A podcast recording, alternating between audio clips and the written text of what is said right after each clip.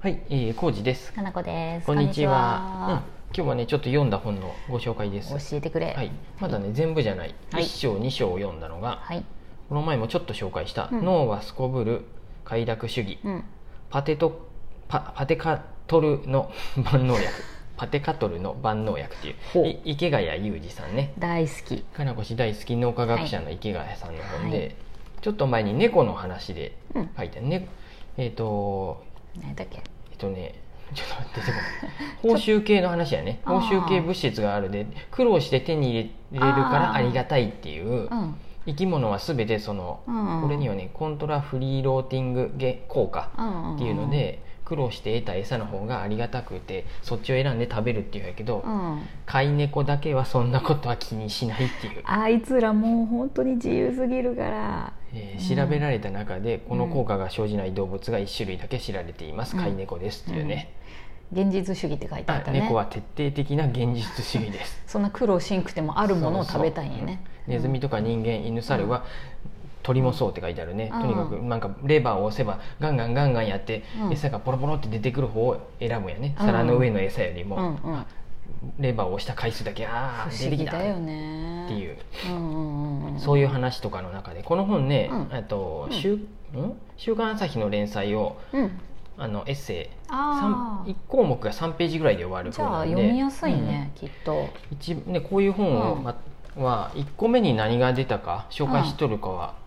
うん。大切やんねこういう本にするあ場合あそうやね、うんうん、でだっそれてがこの後読み続そけうようそかうどそうかう決まめずるみよんうななも1の個目だよね読んで面白いってどううん思うかどううんか、うんまあ、あとはタイトルこういう見てさ読みたいのがあるかにもよるんですけどあーそうやねあーこれ短い話はいき、うんいいねどっからでも読みやすいってそこうとでだよすねどこ読んでもね、うんいいんですよ楽しいね、うん、第1章はね「だから人は面白い」っていう話で,、ああそうなんですかで一番最初の項目が「似た者同士が集うわけ」っていう「あー類は友を呼ぶ」ってはいいうはね、いはいこれ、うん似ているから仲間になったのかとかおうさ趣味が似ているからうん仲間になったとかいろんなお言ーいか言いがちやけいど言いがちやけどそもそもうんよくあるこれ、脳はうん未知の危険とかに敏感やもんでやっぱりあー自分の顔に似た人たちを選びたがるっていうあーなるほどね子供ですらそういう話ありますね、うんうんやっぱり自分、うん赤の他人とか、うんん、何ていうのかな近い雰囲気の人を選びがちになるってこと、うんそう選びがちっていう友達になる時もそういう人をそうそう選びがちになるってことなのかなはいうん脳の戦略として生き残るためのはいはい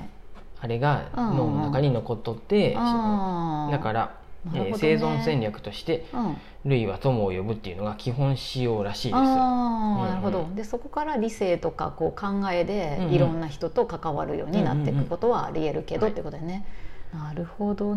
ねあとはね、うんこれねバイアスの話でもあるんやけどね、はいはい2個目がね、うんえーえ3個目かな、うんえーがんになる理由は不幸だからほっていう、遺伝ばっかじゃないよっていうまあこのそあーのあたりは運が悪いってことあそうああそうだよねこううんこれねわかるわかるあのうんバイアス時点でも読んだけど、うん構成世界仮説に基づいてるんやね、はいはいえーうんうんだから、うんえー、と物事の多くは、うんえーし心理的には、うんえー理由付けをうん求めたがるよねあー人間人ははねそうなんかにこれ原因があるんじゃないかとそうえかー、と交通事故あった場合は、うんうんあの人普段から運転荒いんじゃないのとかさ あボケっとそうやねしとるでやわそとうやか、ね、うん、ちゃんと見てなかったんじゃないとかね、ありがちなのはあの痴漢に合うのはさそんな服出しと、うん服じゃねえや服着えうん、短いスカート履いとるからやわとはい履いとるか,、でやとか言いがちなあれね言いがちやけどうんうん夜道歩くからだわとかね、うんそうそう、んそうやって勝手に、うんなんかの理由をつけたがってしまうよね、人はそうです、うんあもうこの因果応報って難しい言葉やねあー仏教的なのかもしれんけど、そうやねうん因果応報が歓迎され、世界が公正である以上、うんえー幸も不幸もそれなりの理由があるはずだとうんうんうんうん推測しがちです、うんうん脳が勝手にね構成世界仮説って言ってそういうのを前提に、うん考えがちってことやね、うんうんそれ私あんまりもともとないけど、うんだから、えーうん何もせ失敗も成功も自ら招いたものと当事者の責任うんに、うんえー帰着してうん思いがちってことだよしてえーね、努力すれば報われるみたいな話に思われがちのことだよね、これ帰着でいいんかな寄与じゃないよね帰着しています、直かしな、てうんえー良い行為はいずれ報われ、うん悪しき行為は罰せられる、ううんうんでもそんなんじゃないようん、ただの運 だよそうなんです話だよねは。本当これそう思う、うんあの哲学の話とかにもそれ出てくるし、なんかいろいろなんかね、本たくさん読んでると、うん世の中のその成功やあの失敗なんて運がかなりのを大部分、ね占めてるよみたいなこととかだからそういう意味でがんも運 だよってことだよそうでねす。がんの70%がうん生活習慣やうん家族の遺伝ではなく、うん細胞増殖の単なるうん不運であることを証明しましたうん喫煙や日焼けは確かにがんのリスクを高めますが、うん不運に比べれば微々たる影響しかありませんそうだよね、ううんんこれ知ってるとさうん気が楽になると思うんだようんね、うんうんうん私何にでも原因を求めようとしなくなるからさ、うんうんたまたま運悪かったねとかそうですラッキーじゃんみたいなのでうん終わらせれるもんね、そうでうんすそうです、ああもう池谷さんそういうこと書いてくれるから大好き、えっ、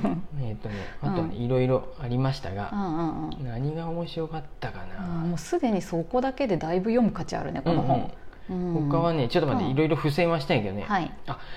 捕食者を超えた人これはねそこどういうことうんんえっとこれはね、僕がちょっと前にさ、はいえっ、と何やったかなあの琵琶湖のブラックバス問題とかをさなんかで見たでやね何やったっけそれはね、うん単純にうんっ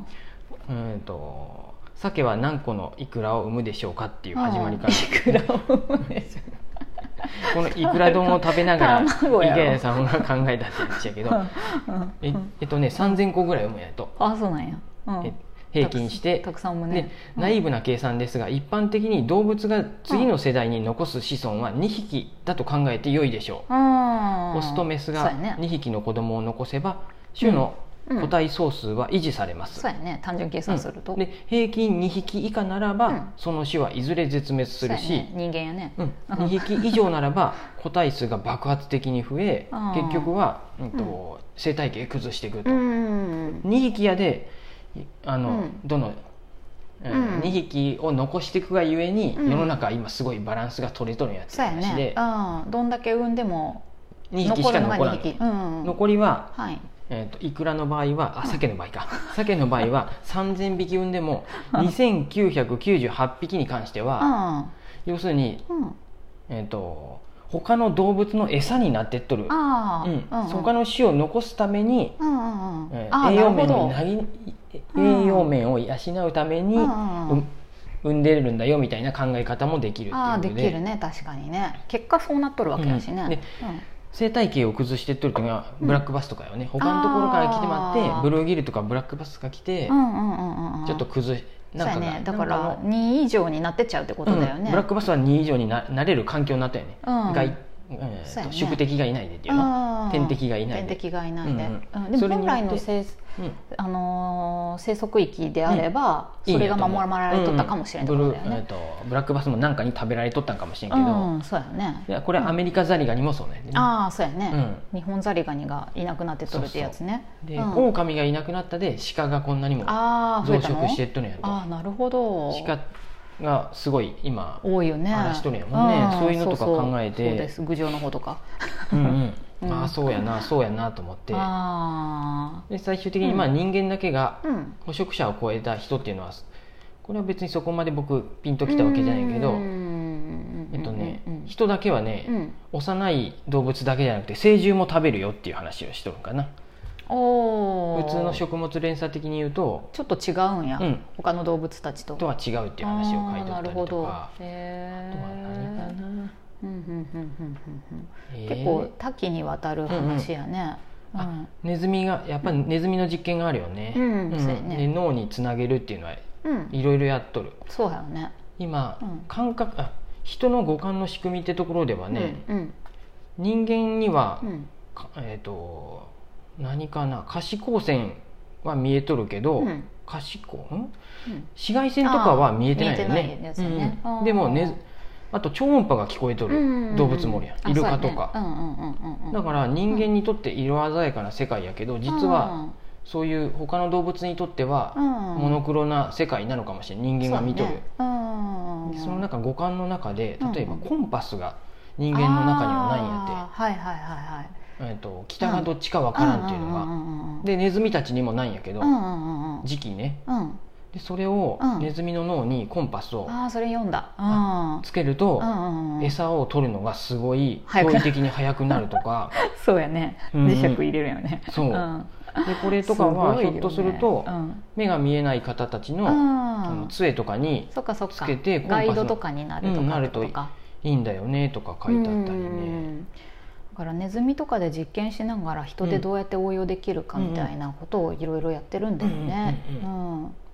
えーコンピューターはすごい機能がうんなんやろ脳脳は平行的にいろいろできるうんやとコンピューターは実はうん速度が速いだけそうでだね平行的になんかをやっとるわけじゃないよねうんうん超絶計算が速いマシンってだけだようんねパ。ソコンでいろんなうんエクセルもワードもうんうんネットブラウザも開いていろいろやっとるけど同時にやっとるんじゃなくてめっちゃ一個のことが早いそうそうゆるコンピュータ科学ラジオとかでも言ってたけあど、う本ん当に能力があるんじゃなくて、うんただ計算が速いだけっていう。人間はそれができ たよね本当にそう歩きながらご飯も食べて喋ってだからラマジオル聞チいタてスとクかができるってことすだよごねいって人は。いう、うんうんうん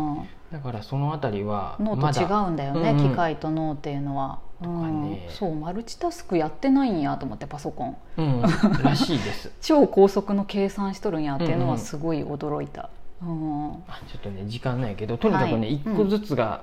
面白い、で、ね3ページで読めるんでなんか驚くようなことでももうあの実際の話ってことだもんね、ううんんうんうんうん今脳科学的に分かってることが書けられそう書ですかれてるんだもんね池谷さん1日に100から200の論文一応名答してはあ意味わかパらパんッと見てあ気になるってやつは深く よ掘り込んで読んでくって書いてあったおかしいねすごい池谷さんのツイッターでもね論文の話よく出てきて、面白い論文が紹介されてるんで見てください、はいよかったらあの概要はい欄にリンク貼っとくんでよかったらね、うん読んでみてください、はい、好きです。そんな感じでした、はい脳はすこぶる快楽主義池谷裕二さんですね面白かったはいありがとうございます。ありがとうございます